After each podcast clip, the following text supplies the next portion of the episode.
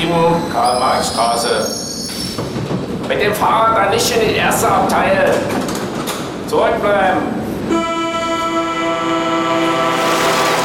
Der Heimathafen Neukölln präsentiert Butter bei die Fische mit Inka Löwendorf.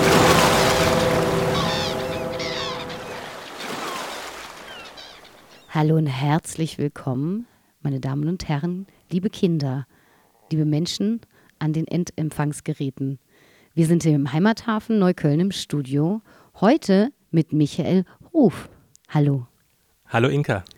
Michael Ruf macht bei uns Theater. Michael Ruf ist Regisseur, Autor und was, was würdest du noch sagen, was du bist? Ja, dieses äh, ganze Theaterprojekt ist ja angesiedelt ähm, in einem oder mit einem ganz großen Netzwerk von ähm, Schauspielenden und Musizierenden, ähm, was ich die letzten zehn Jahre aufgebaut habe und äh, das nennt sich jetzt äh, Wort und Herzschlag. Ja, und ich habe das Ganze aufgebaut, von daher würde ich sagen, ich bin der Gründer, Gründer und natürlich jetzt genau. auch der, der Geschäftsführer von Wort und Herzschlag. Der Ideengeber, der ausschlaggebende Mensch, der Suchende. Genau, und da sind wir auch gleich beim Thema, der uns die Mittelmeermonologe beschert hat, die hier wahnsinnig gut laufen und viele Menschen schon gesehen haben und bewegt haben, die Fluchtgeschichten erzählen von, du korrigierst mich, wenn ich daneben liege, meist auch geflüchteten Menschen, Menschen, die hier schon länger sind, die das vortragen, schauspielen, mit meistens noch musikalischer Untermalung. Ich habe verschiedene gesehen, ganz tolle Instrumente auch teilweise dabei, unentdeckte Schätze, würde ich sagen. Und das ist etwas, was immer wieder unglaublich an die Substanz geht. Jedes Mal von neuem, weil es auch immer andere Geschichten sind. Ist es bei dir auch immer noch so, dass dir das so ans Herz geht?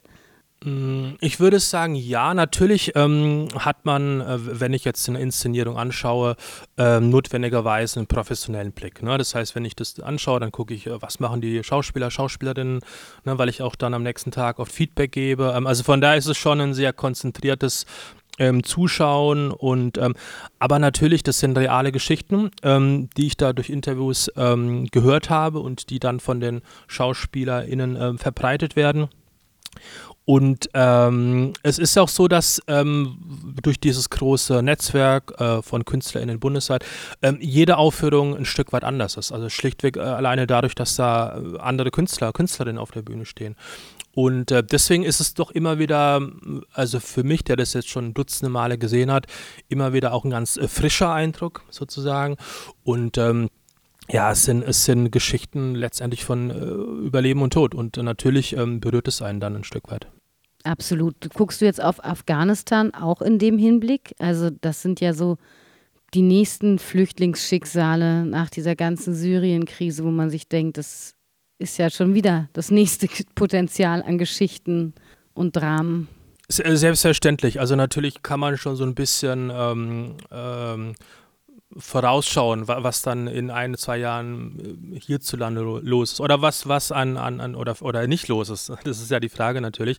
Aber was, was einfach, ähm, also ich habe einfach durch diese Arbeit in den letzten Jahren so ein bisschen wie soll ich sagen, verstanden, ähm, einfach das, also zu ahnen, was, wenn man diese Zahlen hört von jetzt tausend oder zigtausend Menschen, die jetzt unterdrückt werden durch die Taliban oder die jetzt sich auf den Weg machen, ähm, was das für individuelle Geschichten sein könnten, ohne die jetzt mhm. zu kennen. Aber da habe ich vielleicht so einen kleinwenigen Gespür ähm, dafür bekommen. Ähm, deswegen war das schon ein, ein Schock ähm, zu hören, diesen, diesen äh, Machtwechsel. Was aber für mich immer das, das Gute ist, dass ähm, ich in einer äh, sehr privilegierten Situation bin, indem ich diese Arbeit machen darf und indem ich dann irgendwie auch aktiv werden kann, also reagieren kann. Um jetzt ein Beispiel zu nennen, was, was die aktuelle Afghanistan Afghanistan-Situation angeht. Ähm, ich habe jetzt gerade vor, vor einer halben Stunde ne, zwei Telefonnummern von afghanischen AktivistInnen bekommen hier aus Berlin die ich jetzt äh, schlichtweg einladen kann. Also wenn wir jetzt hier ähm, in vier Tagen bei euch die Mittelmeermonologe spielen, dann wird es wie immer ein Publikumsgespräch geben und dann werden wir, also sofern es jetzt klappt, dann eben ja zwei Personen, die eben einen afghanischen Background haben, die da politisch aktiv sind, einladen können und ähm, die werden dann ja die Zuschauer, Zuschauerinnen über die aktuellen Entwicklungen, vielleicht auch über Kontakte, die sie selbst noch eben nach, nach Afghanistan haben, ähm, informieren können. Wo ist für dich die Grenze zwischen Aktivismus und Theater? Also ich würde sagen, das, was, äh, was ich mache, war von Anfang an genau an dieser Schnittstelle ähm, angesiedelt. Ob das jetzt eher das eine oder andere ist, keine Ahnung, das kann jeder sich selbst im Kopf ähm, zerbrechen. Aber diese, diese Aufführungen, die waren von Anfang an auch in der aktivistischen Szene äh, verankert. Ähm, wir sind ja seit, ich glaube, Herbst 2013 bei euch im Heimathafen und es fiel ja zeitgleich zusammen mit der Besetzung des Oranienplatzes. So. Und das waren eben so Momente, wo, als der Oranienplatz äh, besetzt wurde, beziehungsweise dann es einen Hungerstreik gab äh, vom Brandenburger Tor, wir da, oder die Gerhard-Hauptmann-Schule besetzt wurde, wir da ein paar Tage später da waren und die Asylmonologe aufgeführt haben. Und die Aktivistinnen, die eben ne, zum Beispiel den Oranienplatz ähm, besetzt hatten, ähm, dann hier im Heimathafen, wo wir jetzt gerade sitzen, waren und von ihrem Protest ähm, erzählt haben. Ähm, bis heute sind wir auch immer wieder bei, bei Kundgebungen dabei. Jetzt am 7. August beispielsweise war ein bundesweiter äh, Seebrücke Aktionstag und da haben wir tatsächlich in elf verschiedenen Städten zeitgleich kurze Auszüge aus den Mittelmeermonologen aufgeführt. Also von daher ist es so ein Beispiel ähm, dafür, ja, wie das auch Aktivismus ist. Ähm, aber es ist natürlich eine, auch eine, äh, ein künstlerischer Ausdruck. Es ist, ja, es ist eine, eine politische Arbeit mit Mitteln des Theaters. Das Theater hat natürlich enormes, äh, enorme Power, enormes Potenzial, eben Menschen zu berühren. Äh, ne, Schauspieler, die eine ausgebildete Stimme haben, die wissen, wie man Menschen erreicht, äh, wenn dann noch die Musik dazu kommt. Ähm, ja, also man ist es schon natürlich auch eine Gestaltung von, von Geschichten, die man hört und die dann äh, verbreitet werden. Hast du dir jemals überlegt, in die Politik zu gehen? Ähm, ich glaube, dass das ähm, für mich äh, nie in Frage kommen wird. Ähm, zum einen glaube ich, wäre dieses ich nenne das jetzt mal Business, äh, nichts für mich, wo ich gerne sein würde. Und zum anderen wäre ich komplett unfähig. Also ich würde nach ungefähr einem Tag irgendwie ähm, scheitern und äh, gefeuert werden oder müsste zurücktreten, wie auch immer. Unfähig äh, im, im Lügen und Verbiegen von Tatsachen oder ein A für ein U verkaufen oder unfähig in lange Stillsitzen? Äh, na, also auch unfähig im, im Lügen wahrscheinlich, aber einfach ähm, dieses ständige Gerangel und also es ist auch äh, es ist auch ein schwieriger Job natürlich Politiker zu sein und ne, immer wieder Kompromisse finden zu müssen. Und da ist es für mich ähm, tatsächlich wesentlich einfacher ja so eine kleine Nichtregierungsorganisation selbst äh, gegründet zu haben aufgebaut zu haben. Und da kann ich äh, machen was ich will und äh, ja muss nicht eben dieses ja auch natürlich ähm, sehr schwierigen ähm, äh, Politikeralltag den muss ich dann nicht eben äh, mitmachen und doch machst du irgendwie Politik, denn du hast für nächstes Jahr, also du äußerst dich auf jeden Fall politisch, die Klimamonologe angedacht. Erzähl mal ein bisschen davon, bitte. Genau, die Klimamonologe sind angedacht für eben nächstes Jahr, dass es dann die Premiere gibt. Und es wird ähm, schwerpunktmäßig gehen ähm, um die Folgen von Klimawandel weltweit. Ähm, und das vor allem äh, in den Ländern des globalen Südens. Klar, wir haben auch ne, hier in Deutschland oder in Europa auch, ne, auch gerade dieses Jahr gespürt, dass der Klimawandel schon ein Stück weit da ist. Aber es gibt Länder, wo das eben viel, viel drastischer ist, also wo diese Folgen des Klimawandels um Dimensionen äh, stärker eben schon vorhanden sind. Äh, um ein Beispiel ähm, zu nennen, Bangladesch ist, ist ein Land, was eben schon ganz, ganz massiv unter dem Klimawandel leidet und es wird eigentlich immer, immer stärker werden.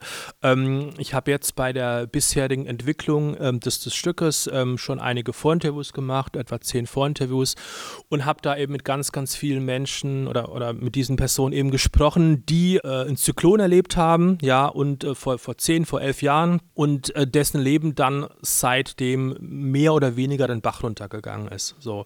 Und die, ähm, um ein Beispiel zu nennen, einfach äh, schlichtweg, mh, hm, ne, sie hatten davor sich, sich selbst ernährt, hatten einen kleinen Garten vorm Haus oder äh, waren als Fischer äh, aktiv gewesen und das können die schlichtweg nicht mehr machen. So, und dann müssen komplett neue neue Adaptionskonzepte ähm, überlegt werden, was so was sehr schwierig ist. Dann, dann wird überlegt, bleibe ich ähm, in, der, in der kleinen Community an der Küste, wo ich mich eigentlich wohlfühle, also was eine eigentlich, eigentlich funktionierende Community ist, oder gehe ich in die Großstadt und ne, beginne da als Tagelöhner. Und das sind so diese schwierigen Entscheidungen, ähm, die mir erzählt wurden. Es sind auch sehr tragische, äh, tragische ähm, Erzählungen von, von Menschen, die schlichtweg ihre Kinder verloren haben, die im, im Zyklon ähm, ums Leben gekommen sind. Und ähm, ja, und das sind eben Geschichten, die man selbst, also das ist so mein Gefühl, selbst Menschen, die sich für dieses Thema Klimawandel interessieren, und es sind hierzulande doch einige, wie ich, wie ich finde, es fehlt immer so ein bisschen die Perspektive auf Länder, die eben weit entfernt sind und ne, also Länder aus dem globalen Süden. Und das ähm, versucht eben oder wird dieses neue Stück versuchen, da eben ein Stück weit ähm, ja, diesen blinden Fleck eben sichtbar zu machen. Aber jetzt sind ja also im Sommer auch die Unwetter hier gewesen. Meinst du, dass Leute dann sich nicht denken, ey, was müssen wir über den Süden erzählen? Wir haben es direkt vor der Tür. Weißt du, der Rhein ist äh, halb überflutet und der Rest äh, ist untergegangen in der ganzen Gegend. So, warum muss ich mir das jetzt anhören? Ich sag jetzt mal, ne, ganz provokant. Das, das kann natürlich passieren und deswegen wird meine Aufgabe sein oder mein Versuch sein, eben nochmal zu zeigen, dass ähm, ähm, natürlich, was da passiert ist im Rheinland, das ist furchtbar, gar keine Frage. Das war eine, eine riesen Naturkatastrophe. Ähm, aber das ist einfach was das Ausmaß äh, von, von Katastrophe und von ähm, ja, wirklich massive Beeinträchtigung von Lebensläufen, dass das eben an anderen Orten ähm, der Welt nochmal eine ganz, ganz andere Sache ist. Und du bist dann dorthin gefahren auch und hast das dort gesehen oder ist das noch ein Teil, der kommen wird? Oder sagst du, das mache ich aufgrund von Klimaschutz und äh, Fliegen gar nicht und ich mache das jetzt alles per Zoom oder keine Ahnung, wie du das machst? Genau, also bislang sind diese ganzen Gespräche äh, digital, äh, haben, mhm. haben, diese äh, digital stattgefunden. Das heißt, es waren ja Skype-Gespräche, ähm, die ich hatte und es fand ich äh, ja auch sehr, sehr ähm, interessant, äh, wie einfach es ist mit ne, einer Person, ähm, die an der Küste in Bangladesch in einem kleinen Dorf lebt, per Video Telefonie sozusagen ein Gespräch zu führen. Ähm, wir hatten das Glück, dass wir einen äh, jungen Studenten gefunden hatten, der eben sich auch mit diesen Themen, Themen in Bangladesch beschäftigt und er hat da eben sehr, sehr viele Kontakte hingestellt, ist dann in die Dörfer gefahren und dann ging es eben los äh, über Skype, ja. Und ich dachte so, das, wie, wie, wie kann das so einfach sein? Also so einen so einen interessanten und, und wichtigen äh, Blick äh, in, in, das, in die Biografien von anderen Menschen zu bekommen. Man müsste das eigentlich in den Schulen einführen, dass man zumindest mal so ein Projekttag hat, wo man über die Entfernung diese Gespräche ähm, führen kann. Und ähm, dann kam natürlich noch äh, Corona dazu, da war es sowieso gar kein Thema, da irgendwie durch die Gegend zu reisen. Ähm, ich kann mir vorstellen tatsächlich, ähm, dass ähm, ich dieses Projekt äh, machen werde, wirklich ohne irgendwo hin zu reisen oder zu fliegen. Natürlich ist es immer so eine auch eine ambivalente Sache, weil es, es geht bei den Interviews, wie, wie ich sie führe, schon darum, sehr, sehr viele Details zu hören in, in so einem Gespräch. Und da gilt es eben schon darum, äh, Vertrauen aufzubauen. Ne, wenn ich jetzt an die äh, Vorgängerstücke denke, da war das teilweise schon sehr, sehr wichtig oder hilfreich vor Ort zu sein Deswegen will ich jetzt auch erstmal nichts kategorisch ausschließen, aber ich werde auf jeden Fall äh, versuchen, alle Möglichkeiten, ähm, die es gibt, äh, natürlich äh, so, so einen Flug ja, äh, zu vermeiden oder wirklich nur, wenn es sehr, sehr viel Mehrwert hätte, nur dann so einen Flug zu machen. Ähm, das wird auf jeden Fall äh, das Konzept sein. Ich finde es super. Es ist auf jeden Fall die Möglichkeit, also ich finde es super, dass du es machst im Sinne von einen Einblick gibst in auch Einzelschicksal im Sinne von Empathiegewinnung. Ne? Ich finde es total wichtig, dass man eben, ich glaube auch, dass das Tor zu so einer Geschichte Menschen sind oder, oder Biografien sind, um überhaupt daran zu kommen. Und ja, ich würde mir auch wünschen, dass, dass, dass Schüler, ich kann dir bestätigen von meinen Kindern, das tun Schüler auch tatsächlich, sich mehr mit äh, Klimaschutz befassen. Ähm, eher so, dass ich manchmal denke, mein Gott, wo waren wir? als wir jung waren. Und äh, ich bin nicht in der Dekadenz aufgewachsen von Billigflügen, aber ich kann mich daran erinnern, als die ersten dann aufkamen. Hm. Da habe ich noch in Wien studiert habe ich äh, sowohl welche genutzt, nicht viele, weil ich schon halb äh, in, in Mainz war zu der Zeit, aber so, ich weiß, dass es das gab und dass ich das tatsächlich aus einem Umweltgedanken nicht hinterfragt habe. Mhm. Ich habe mich immer gefragt, wie das sein kann, dass das billiger ist, als mit der Bahn zu fahren. Ich finde das bis heute auch das aller, ist inzwischen klar, ne? wenn man Kerosin nicht besteuert, dann ist das billiger als Bahnfahren. Andererseits sind die Preise der Bahn auch nochmal zu diskutieren und die Tatsache, dass man die Bahn privatisiert hat, ist mehr als zu diskutieren. Aber so, das alles sind natürlich Sachen, da frage ich mich auch immer, wo waren wir da? Hast du manchmal das Gefühl, also ich weiß nicht genau, was deine Generation ist, ich bin ja so Spätlese 77, ich denke dann manchmal so, mein Gott, haben wir geschlafen. Also ich schäme mich da auch manchmal ein bisschen für. Also wenn ich so an meine äh, politische Sozialisation denke, dann war das jetzt auch keine Beschäftigung mit, mit der Klimathematik oder mit der Umweltthematik. Das waren andere Themen. Und äh, ja, ich kann das total gut nachvollziehen. Ich äh, merke das ähm, jetzt gerade. Ähm, wir haben gerade äh, neue Bundesfreiwillige gesucht, die bei uns mitarbeiten.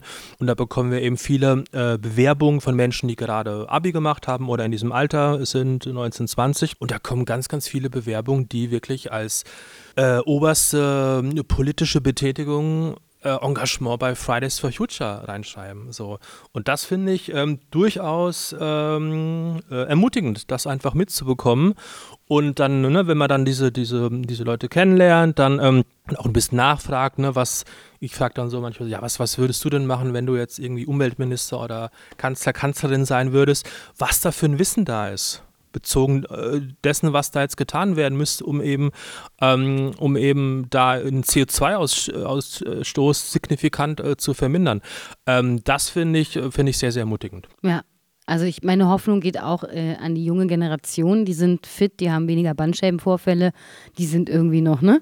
Da ist die Darmflora noch intakt. Ich bitte also alle junge Menschen, sich weiterhin zu engagieren. Ich, ich bin euch auch wahnsinnig dankbar. Du, du Michael, wahrscheinlich auch. Also ähm, wir brauchen euch. Wir alten Schabracken, wir brauchen euch unbedingt. Und ähm, danke, dass du dieses Stück machst. Ich werde auf jeden Fall kommen. Ich würde mir noch wünschen, was wäre dein also ich würde mir wünschen, Hoffnung zu bekommen aus so einem Stück für die Menschen, die so ganz weit davon weg sind. Ne? Also was können wir tun, um die zu erreichen, die sagen, ja, aber ich brauche diesen SUV einfach. Also ich komme ohne den gar nicht klar. Ich habe auch einen sehr kleinen Piep und deswegen brauche ich den. Oder ich ähm, habe immer so diese ganzen Bulldoggen, die ich habe, die müssen ja ständig von A nach B transportiert werden, vom Grunewald und zurück nach Hause. Also was sagen wir denen? Wie kriegen wir Menschen dazu zu sagen, ich verzichte gerne? Also ich glaube, da habe ich überhaupt gar keine Antwort, weil das ist äh, auch nicht die Zielgruppe meiner Arbeit. Ähm, okay. Ähm, das werde ich immer wieder gefragt, äh, äh, erstaunlicherweise, ne, wie, äh, wenn es um Rassismus äh, geht, wie oder um, um, geflüchtete Personen, wie, wie kann ich die AfD-Wähler, Wählerinnen bekehren? Ähm, da würde ich nicht meine Energie reinstecken, sondern es gibt eben viele Menschen, ähm, für die meine Arbeit ein Empowerment irgendwo sein soll und es gibt viele Menschen, die offen sind gegenüber dem Thema, aber noch äh, doch viel nicht wissen wissen oder noch nicht aktiv sind.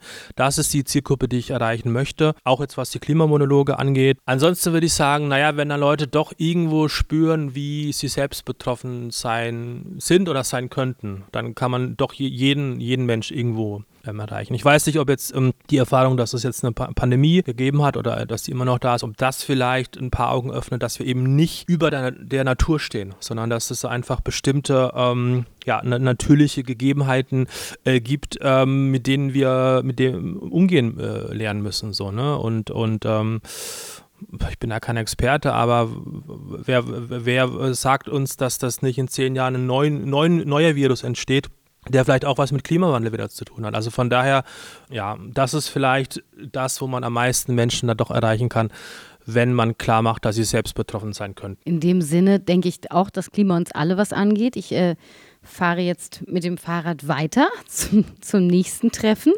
Ähm, das tue ich liebend gerne, zumal heute einer von diesen letzten Sonnentagen ist und äh, ich dann auch denke, wir sollten ganz selbst betroffen ne, über diesen Sommer nochmal in uns gehen und uns fragen, was brauchen wir und was brauchen wir nicht. Was wir auf jeden Fall brauchen, ist weiterhin das Gespräch und was wir auf jeden Fall brauchen und jetzt auch wieder können, ist das Miteinander. Deswegen lade ich auch jeden dazu ein, wieder ins Theater zu kommen und wieder herzukommen und, und mit uns in den Diskurs zu gehen, weil äh, der Expert ist gar nicht so wichtig, der Austausch ist, glaube ich, total wichtig. Ne? Und es gibt keine falschen oder, oder dummen Fragen oder so. Es gibt aber die Möglichkeit, sich immer wieder zu treffen und zu begegnen. Und äh, die Mittelmeermonologe laden mehr als dazu ein. Und die Klimamonologe erwarte ich sehnsüchtig. Ähm, ich bin wirklich sehr gespannt und ich finde auch, was du gesagt hast, trifft es total. Wir sollten alle in Demut miteinander und mit dieser Welt umgehen. Und von daher vielen, vielen Dank, dass du da warst. Ich wünsche dir einen wundervollen Tag. Danke dir.